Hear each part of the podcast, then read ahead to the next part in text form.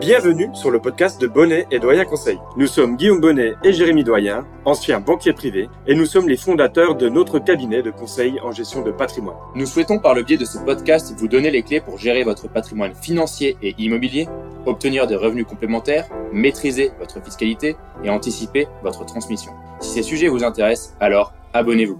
Nous vous souhaitons une très bonne écoute. Et aujourd'hui, nous allons nous poser la question de comment investir massivement dans l'immobilier en famille, la SCI ou l'indivision. Et pour cela, on a invité Sylvie Garcia, notaire à Paris, qui se fait l'honneur de revenir sur ce podcast et de répondre à cette nouvelle question. Merci Jérémy pour l'invitation. Eh bien, de rien, et merci à toi d'être là pour répondre à cette question qui est essentielle. Devons-nous passer par la société civile immobilière pour investir dans l'immobilier locatif en famille ou devons-nous passer par une indivision tout simplement, c'est-à-dire ne rien faire pour investir dans l'immobilier en famille? C'est important de comprendre que ce podcast est vraiment rattaché à l'immobilier locatif. Nous ne parlons pas ici de la résidence principale. Le conseil de notre notaire est de ne pas acquérir sa résidence principale dans une SCI dans la plupart des cas certains cas spécifiques pourraient être amenés à être dans une SCI pour la résidence principale. Ici, nous n'aborderons que le sujet de l'immobilier locatif et donc de l'investissement immobilier. Nous allons donc comparer ici la SCI à l'indivision et nous aborderons dans ce podcast les points suivants. Le pouvoir et la gestion, les revenus et la fiscalité des associés ou des indivisaires, la plus-value et l'imposition, le coût de la gestion, la possibilité de vendre ses parts ou une partie du bien à tout moment, la stratégie patrimoniale et matrimoniale, la donation, est-ce que c'est possible? Et en cas de décès, que se passe-t-il? On va voir les avantages et inconvénients de chaque forme. La SCI vs l'indivision, c'est parti avec Sylvie Garcia. Donc, pour commencer, Sylvie, on va parler du pouvoir et de la gestion. Comment ça se passe, qu'on soit en SCI ou en indivision, pour la gestion tout simplement de ce bien immobilier locatif? Alors, je voudrais juste faire une toute petite aparté euh, avant de démarrer sur euh, les pouvoirs et la gestion des biens selon le statut dans lequel on se trouve c'est quand même de rappeler une chose importante parce que ça va être un peu notre fil conducteur finalement sur euh, la comparaison qu'on va faire entre les deux régimes. Euh, j'aimerais euh, finalement faire une aparté sur le Code civil. Le Code civil va très bien régir l'indivision. Il y a énormément de textes qui vont prévoir les actes à signer, les pouvoirs de chacun, les droits, les obligations des indivisaires. Donc, tout est encadré par le Code civil et par la loi. En, société civile, euh, c'est aussi le code civil qui gère ça. On n'a pas forcément le même point de vue, c'est un peu plus général, un petit peu moins précis. Mais c'est du coup tout l'intérêt que les statuts de la société vont avoir, c'est-à-dire que conventionnellement, on va vraiment pouvoir prévoir tout ce que l'on souhaite. Évidemment, en restant dans un cadre légal, on le verra euh, tout à l'heure, mais on a cette liberté conventionnelle qui est euh, vraiment l'identité de la société et euh, qu'on n'aura pas forcément en indivision. Ça, c'était la, petite aparté de, départ. Et on va tout de suite s'en rendre compte avec euh, les pouvoirs et, la gestion des, biens euh, indivis ou en société. Alors, en indivision, on a tendance à voir différents actes. Il y a les actes de conservation. Donc, les actes de conservation, c'est toutes les choses un peu quotidiennes qui vont permettre de maintenir en état pardon, le bien. Les actes d'administration, on va prendre une décision de mise en location, etc. Ou encore des actes de disposition, c'est-à-dire on va vendre le bien. Selon les actes, on a des majorités différentes. Alors, les actes conservatoires qui sont des petits actes, évidemment, tout, tout indivisaire va pouvoir réaliser l'acte. L'acte d'administration, lui, va nécessiter une majorité des deux tiers. Quant à un acte de disposition, c'est l'unanimité. Donc on va se retrouver avec des décisions à prendre tous ensemble. Il va falloir que tout le monde soit d'accord, donc selon que l'acte est plus ou moins grave. La gestion des biens en indivision va être très limitée puisqu'il va falloir que tout le monde s'exprime. On peut évidemment prévoir une convention d'indivision qui va nommer un gérant, mais ces conventions, elles ne peuvent être conclues que pour 5 ans, donc de toute façon, on ne prévoit pas sur du long terme. La société, en comparaison, c'est l'aménagement des statuts qui va permettre de prendre ces décisions. Et il y a une règle d'or que je voudrais quand même expliquer pour la société, qui est importante juridiquement, c'est que on va pouvoir distinguer le titre de la finance. C'est-à-dire que je m'explique. On va être associé d'une société, pouvoir être seul décisionnaire, même si au départ, on est deux dans la société et qu'on est chacun titulaire de 50% des parts. Donc on n'a pas cette histoire d'unanimité et la prise de décision va pouvoir se faire sur la tête d'une seule personne qui va être le gérant de la société. Donc on va simplifier la prise de décision qui va être beaucoup plus rapide, évidemment, et, euh, donc les pouvoirs qui vont pouvoir être répartis euh, selon notre volonté. On peut estimer d'ailleurs euh, que certaines personnes hein, avec qui on va pouvoir acquérir le bien ne sont pas forcément compétentes hein, pour prendre les bonnes décisions, donc on va pouvoir très facilement nommer l'un d'entre nous gérant. C'est super ça de son côté parce que pour la gestion, ça permet déjà d'avoir une fluidité de la gestion et des actes, parce que mine de rien, prendre des actes de gestion au quotidien, ainsi de suite, et avoir besoin de l'accord de quelqu'un pour pouvoir faire l'acte, c'est quand même embêtant euh, tous les jours, pour relouer, pour euh, remettre en location, pour acheter des meubles, pour... Voilà, c'est plus simple quand même quand on a un gérant ça fait qui gagner fait du tout. temps. Ça Tout fait gagner beaucoup de temps. Donc c'est simple, hein. moi sur cette première réponse, euh, suite à ce que tu viens de dire, je mets un zéro pour la SCI par rapport à l'indivision. Tout à fait. Maintenant, on va parler des revenus et de la fiscalité des associés ou des indivisaires. Je sais qu'en SCI, tu as deux moyens, tu as deux options, la SCI à l'IR ou à l'IS, alors que dans la division, euh, il y a des options aussi, mais on va les voir par la suite. Alors effectivement, euh, j'ai tendance à commencer par l'indivision, si tu me le permets, Jérémy. Du coup, on va toujours commencer par l'indivision, finir sur la SCI, finalement finir sur le positif, évidemment aussi. Alors en indivision, euh, pas vraiment de sujet euh, de fiscalité. On est euh, chacun dans l'obligation de déclarer les revenus hein, que l'on va tirer de, cette location.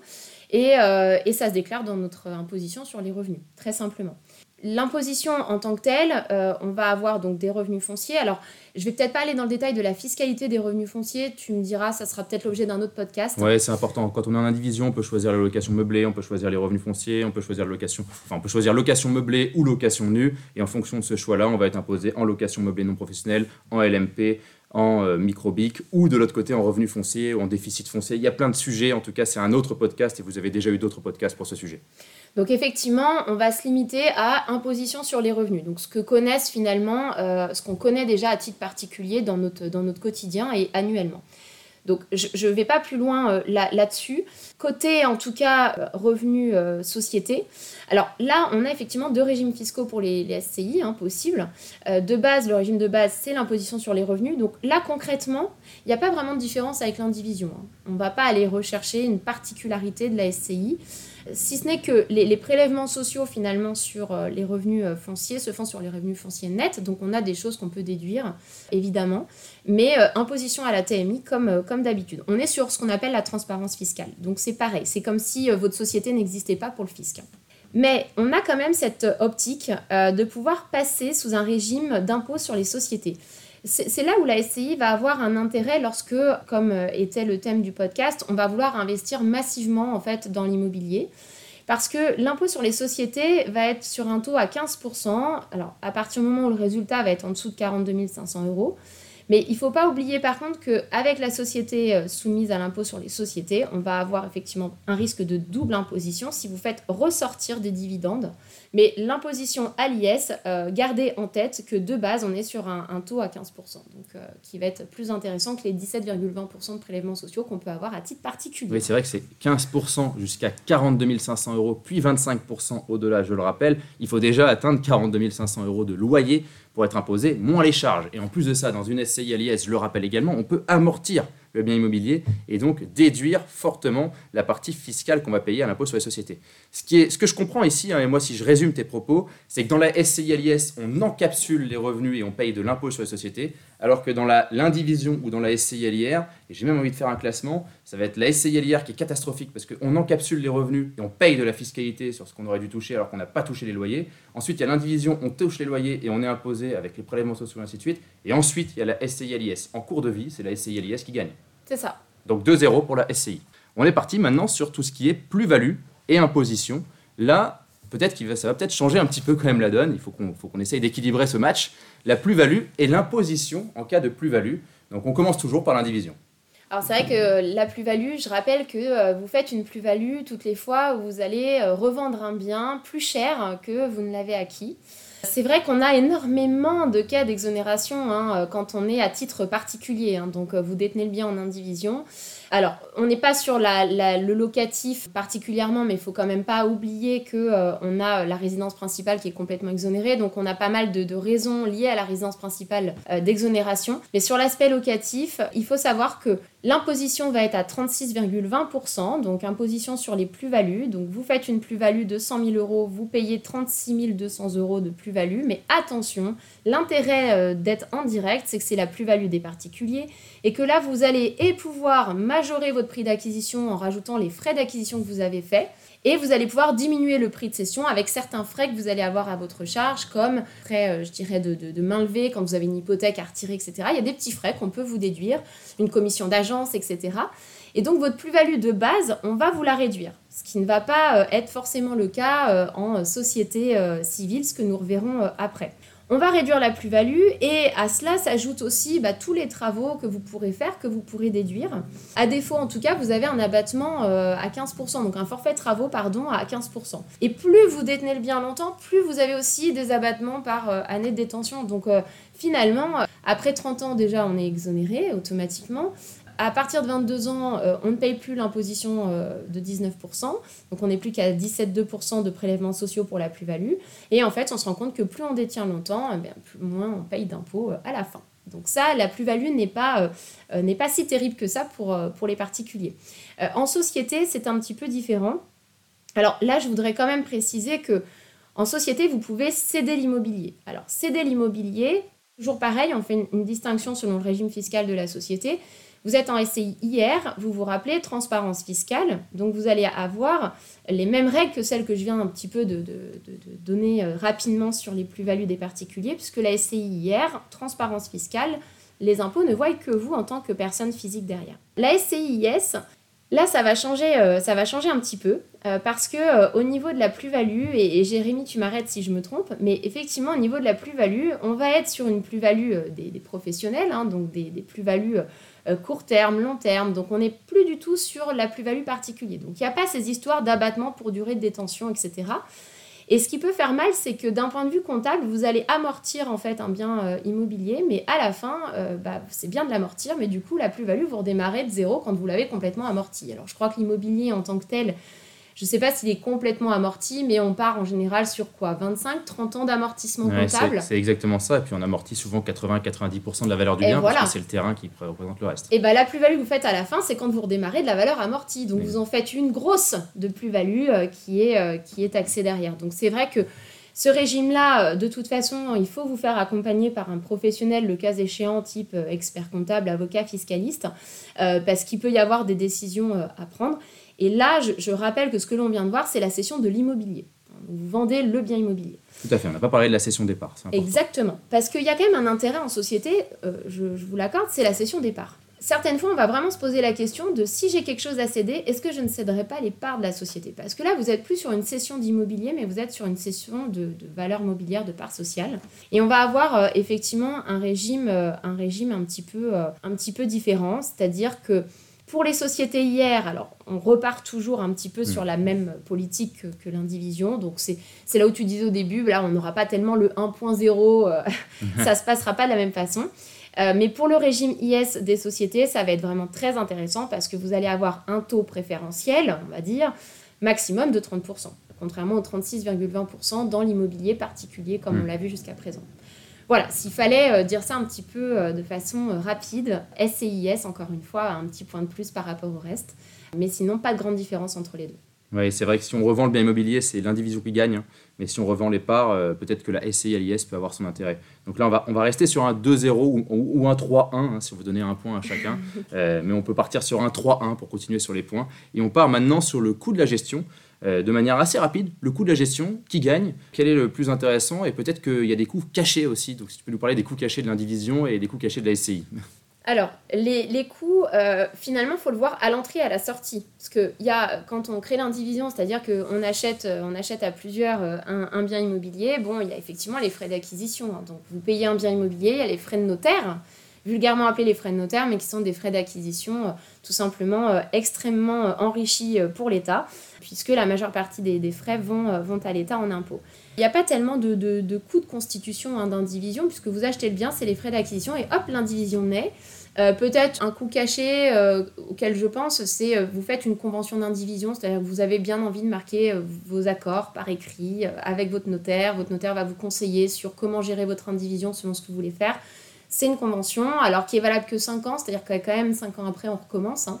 Donc en plus c'est répétitif, mais voilà, c'est un coût assez euh, modique. On n'est pas sur euh, des milliers et des milliers, mais voilà, vous pouvez partir sur ce coût-là euh, complémentaire.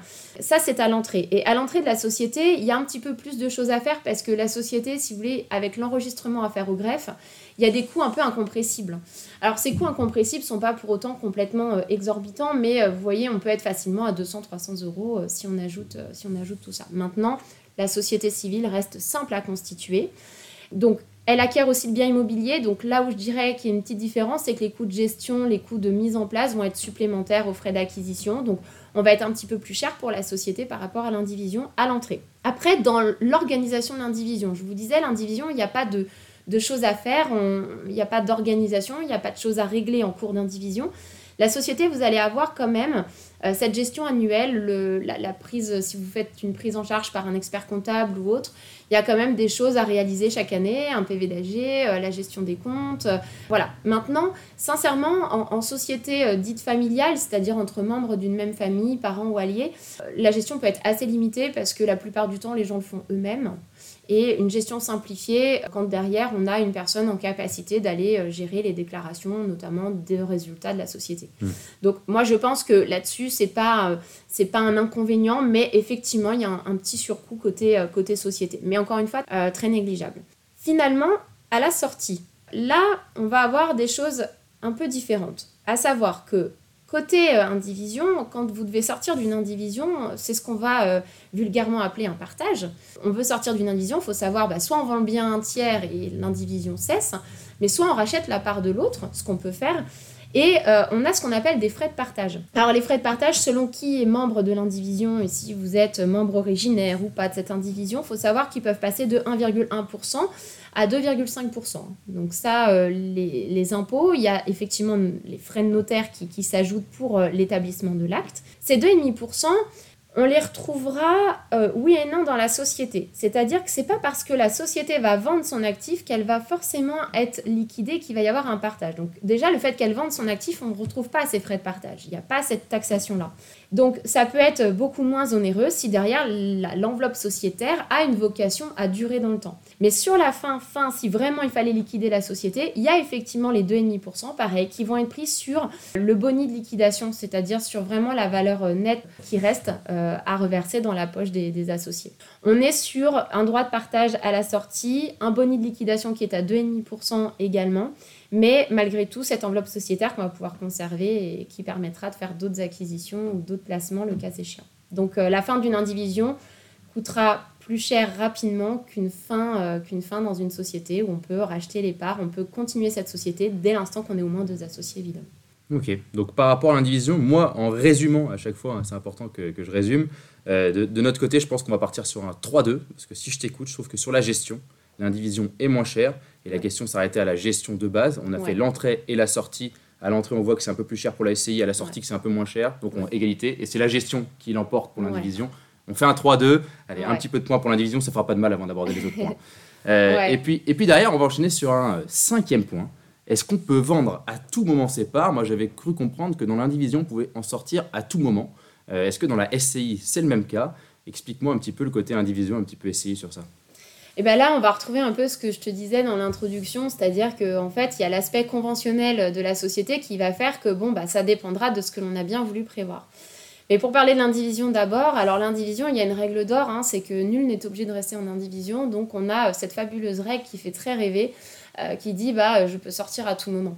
Alors oui, c'est une règle de droit, c'est-à-dire qu'on ne peut pas obliger quelqu'un à être maintenu dans cette indivision forcée qui, ne veut pas parce qu'il y a plus d'entente, il n'y a plus de communication. Néanmoins, pour y arriver, c'est très très dur. Très très dur. Euh, là, ça va prendre du temps. C'est-à-dire tout va bien quand on est d'accord. Et mais la problématique de l'indivision, c'est quand on n'est pas d'accord. Et, on retrouve cette problématique un peu sur tous les sujets, c'est que dès l'instant que vous n'êtes pas d'accord, bah, comment est-ce qu'on va pouvoir provoquer ce partage? Bah, va falloir aller voir le juge, hein, parce qu'il n'y a que lui qui pourra le prononcer euh, à la fin, à tout fin de compte. Et donc là-dessus, effectivement, ça donne une sensation de liberté, mais qui n'est pas du tout le cas en pratique. Parce que quand on n'est pas d'accord, évidemment, euh, on est obligé euh, euh, d'y rester parce que bah, simplement, des fois, racheter la part de l'autre, on n'a pas les moyens de le faire. Vendre, on perd de l'argent. Bref, la décision peut être très très complexe à prendre par rapport à ce partage, bien qu'on dise que voilà, on peut partager. Voilà, moi je trouve que, que c'est pas c'est une fausse c'est une fausse illusion qu'on donne qu'on donne finalement en se disant qu'on partage quand on veut. Oui, et puis ça je l'ai pu le rencontrer avec plusieurs clients effectivement. Ouais, et puis euh, même si vous faites euh, une convention euh, d'indivision, il bah, faut imaginer que votre convention d'indivision, justement, elle vous enferme pendant 5 ans. hein. Mm. Donc pendant 5 ans, il n'y a pas de partage possible. Donc voilà, c'est vraiment des choses sur lesquelles un conseil le rappellera. Mais, mais du coup, je vais tout de suite aller me remettre sur la société parce qu'en société, donc, on est sur un domaine purement conventionnel là-dessus. Euh, sur la sortie de, de société, sur la cession de parts, sur qu'est-ce qu'on peut faire si on n'est plus d'accord, on peut tout mettre dans les statuts dès le départ. Alors, il y a euh, deux, euh, deux choses à laquelle je pense. Premièrement, pour faire un parallèle à nul n'est obligé de rester en indivision, bah, nul n'est obligé de rester en société. On peut très bien proposer nos parts. La, la priorité sera souvent faite aux associés, aux co-associés, parce que souvent il y a des clauses d'agrément, c'est-à-dire que les associés ont le droit de dire euh, moi je veux pas que ça aille à un tiers ou une tierce personne que je ne connais pas. Donc on peut revendre ses parts et très souvent dans les statuts on prévoit d'ailleurs hein, tout un système, tout- toutes les formalités à faire pour, pour faire cette cession de parts. Et il y a ce qu'on appelle le droit de retrait hein, aussi hein, qui existe en société. Donc c'est un droit de l'associé en tant que tel de se retirer de cette société. Donc ça- cette sortie va se faire aussi facilement euh, de part et d'autre et même plus facilement en société parce que tout sera vraiment prévu dès le départ. Euh, l'agrément, euh, l'agrément, j'en parle, c'est le deuxième point effectivement, c'est qu'on va pouvoir euh, faire rentrer des personnes sous condition, en faire sortir d'autres en ayant préalablement informé les autres associés. Ben, cette fois-ci, j'ai envie de donner encore un match nul, parce que je trouve que c'est assez équilibré entre l'indivision et la SCI. Je sais pas ce que tu en penses. Je, je trouve que suite à tes propos, l'indivision, on peut en sortir, c'est compliqué, il faut aller devant un juge si jamais on se retrouve. La SCI, on peut en sortir, mais ça reste compliqué si on trouve pas d'acheteur, et en Ouais. plus on vend des parts, hein, donc c'est quand même compliqué de vendre des parts la Bon, plupart du temps. et, mais je suis d'accord, c'est pas, c'est pas évident. Néanmoins, c'est vrai que euh, le fait de pouvoir décider nous-mêmes de comment on a envie d'en sortir fait qu'il y a beaucoup moins de discussions à la fin en société qu'on ne peut avoir en indivision où, euh, où euh, là, c'est un petit peu tirer la couverture de son côté. Oh, allez, on peut peut-être laisser le point à la société. Eh ben, ça fait 4-2 pour la société. je te suis, je suis ce que tu me recommandes. Et donc, euh, Sylvie, pour la stratégie patrimoniale et matrimoniale, on parle soit de la protection du couple, soit des stratégies de transmission. euh, quel est le meilleur outil? La SCI ou euh, la possibilité de faire tout simplement l'indivision sans se prendre la tête? Bah, on va rester sur la société. hein. En fait, en stratégie matrimoniale, euh, la problématique de l'indivision, c'est que euh, si on veut faire quelque chose euh, qui soit en raccord avec ce qu'on a envie de faire, on va très souvent parler de régimes matrimoniaux, on va parler de changement de régime le cas échéant, donc de l'indivision pure entre concubins par exemple. Euh, voilà, faut se marier, faut, faut pouvoir aller euh, gérer les biens autrement qu'en indivision. Donc, euh, ça va être tout de suite quelque chose d'assez lourd et qui va peut-être pas correspondre à ce que veulent faire à titre personnel hein, euh, les, les clients. Par contre, la société, euh, encore une fois, parlait tout à l'heure du titre et de la finance, c'est-à-dire que on va quand même pouvoir avoir cette gestion en interne dans la société, laisser tous les pouvoirs à l'un, euh, pas à l'autre s'il n'était pas évi- évidemment euh, enclin à le faire. Euh, si les deux sont d'accord, on peut avoir des co-gérants. On va être vraiment très libre dans la gestion des biens. Donc pour moi, peu importe le régime matrimonial en fait des, des clients ou, ou leur situation d'indivision de base, concubin ou paximonial, euh, on va avoir tendance, euh, ou, ou même séparé de biens, pardonnez-moi, j'oubliais ça, on va avoir quand même cette liberté de, de choix, de gestion de biens grâce à la société, grâce au statut. Par contre, ce qui est important, c'est de bien rédiger les statuts. Oui, je pense que la rédaction des statuts est, essentielle. Ouais. Et puis, de ton côté, tu l'as rappelé en début euh, sur un autre point, si on choisit l'impôt sur les sociétés et que le but c'est d'investir massivement dans l'immobilier, l'impôt sur les sociétés fait qu'on n'a presque pas de frottements fiscaux et derrière qu'on peut réinvestir les revenus dans d'autres biens immobiliers. Exactement. Donc c'est vrai que la stratégie de SCI, au moins on encapsule les revenus, Ouais, on les sauve du frottement fiscal, j'ai envie de dire, et derrière on réinvestit en masse. exactement. Donc c'est vrai que là-dessus, c'est un point euh, de manière euh, facile, c'est-à-dire pour la SCI qui gagne, on passe à 5, 2 pour la SCI sur 7 éléments euh, jugés. Il en reste 2. Les donations, et je sais que c'est un sujet aussi important, la donation en SCI vs la donation en indivision. Quelle est la différence, encore une fois? Alors là, euh, je vais euh, écourter, aller droit au but et je pense qu'effectivement, euh, chaque client qui se poserait la question irait voir son professionnel préféré. Là, le point va être tout de suite donné à la société. En fait, l'intérêt d'une transmission via société, c'est qu'on va avoir la possibilité, quand la société est endettée, ce que vous donnez, c'est des parts sociales, pas de l'immobilier. Et, euh, et donc, on passe sur un régime de donation de meubles et non d'immeubles. La donation d'immeubles, elle est quand même fortement, enfin, fortement taxée parce qu'il n'y a, y a rien de déduit, euh, rien déductible. Nous, on prend effectivement en plus des honoraires sur la totalité du bien, même si euh, on n'en donne qu'un tiers. Enfin, c'est un peu complexe là-dessus. Donc, on va être assez, assez élevé au niveau du coût. On va pouvoir transmettre beaucoup à moindre coût en société. Parce qu'il y a le jeu du fait, comme je vous disais, qu'on on donne des biens meubles. Les biens meubles, c'est les parts sociales. Les parts sociales, comment est-ce qu'elles se sont, euh, elles sont valorisées pardon, euh, par un actif net comptable hein, de la société, c'est-à-dire que vous prenez la valeur de vos immeubles et éventuellement les charges encore dessus, comme les prêts immobiliers. Et donc, vous allez transmettre cette valeur nette. Donc, votre valeur de part, en fait, elle va être euh, réduite par rapport à si vous donniez l'immeuble seul en indivision.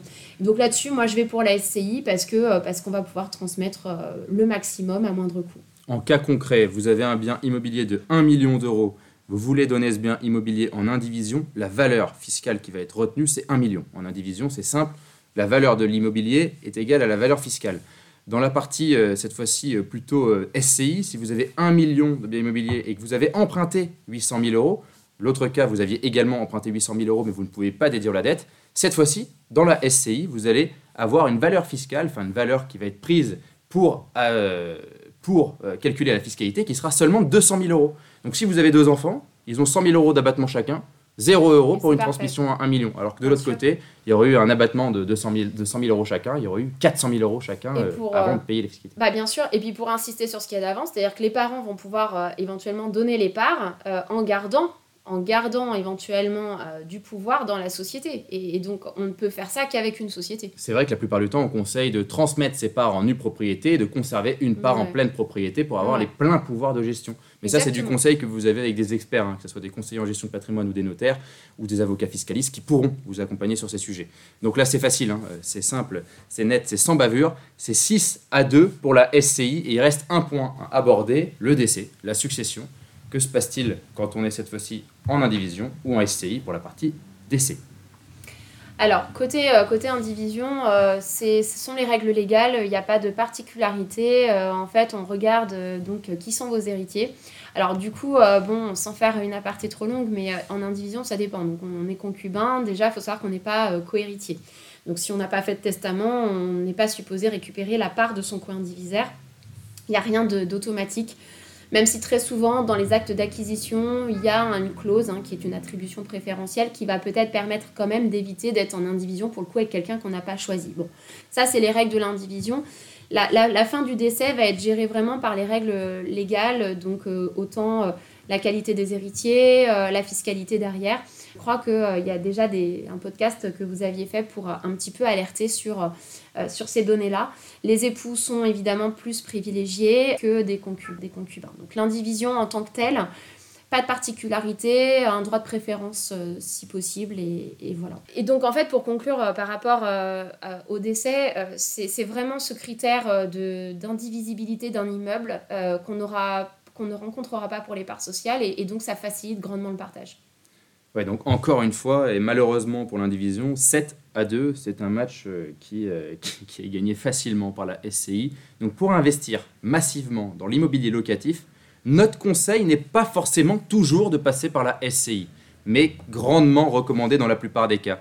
Ce que je veux dire ici, c'est qu'un conseil personnalisé est nécessaire pour chaque situation. Vous l'avez compris, la SCI a de nombreux avantages. Le seul inconvénient qu'on a trouvé, c'est lorsqu'on revend le bien immobilier et quand on est à l'IS. À part ça, elle gagne sur tous les tableaux. Donc c'est important de comprendre que vous devez vous faire accompagner parce que si votre objectif est de revendre, il va falloir y réfléchir un peu plus que si votre objectif est un objectif patrimonial, de transmission, d'accumulation de patrimoine. Et à ce moment-là, la SCI va souvent gagner. Pareil, un point très important, Sylvie en a parlé plusieurs fois vous devez absolument vous faire accompagner également pour les statuts de votre société civile immobilière. Ces statuts sont importants et c'est ça qui va faire que votre SCI sera une bonne SCI ou une mauvaise SCI par la suite. Bon, j'en ai fini avec ça. Je te remercie grandement, Sylvie, pour ta présence et pour avoir répondu à mes questions. Et puis, pour conclure, si vous avez apprécié ce contenu, je vous remercie de nous mettre 5 étoiles sur Spotify ou sur Apple Podcast. Et bien sûr, d'aller écouter l'épisode 48 car il est complémentaire à celui-ci. La SCI est-elle une niche fiscale pour investir dans l'immobilier? Car oui, dans ce podcast, on n'a pas trop parlé de la fiscalité, on s'est arrêté, on a dit qu'il y avait plusieurs sujets là-dessus, et justement, on avait fait un autre podcast pour en parler. Merci beaucoup. Si vous souhaitez prolonger la discussion, alors vous pouvez directement prendre contact avec nous sur notre site bonnetdoyenconseil.com. C'était Guillaume Bonnet et Jérémy Doyen et nous vous remercions pour votre écoute. À bientôt pour un nouvel épisode.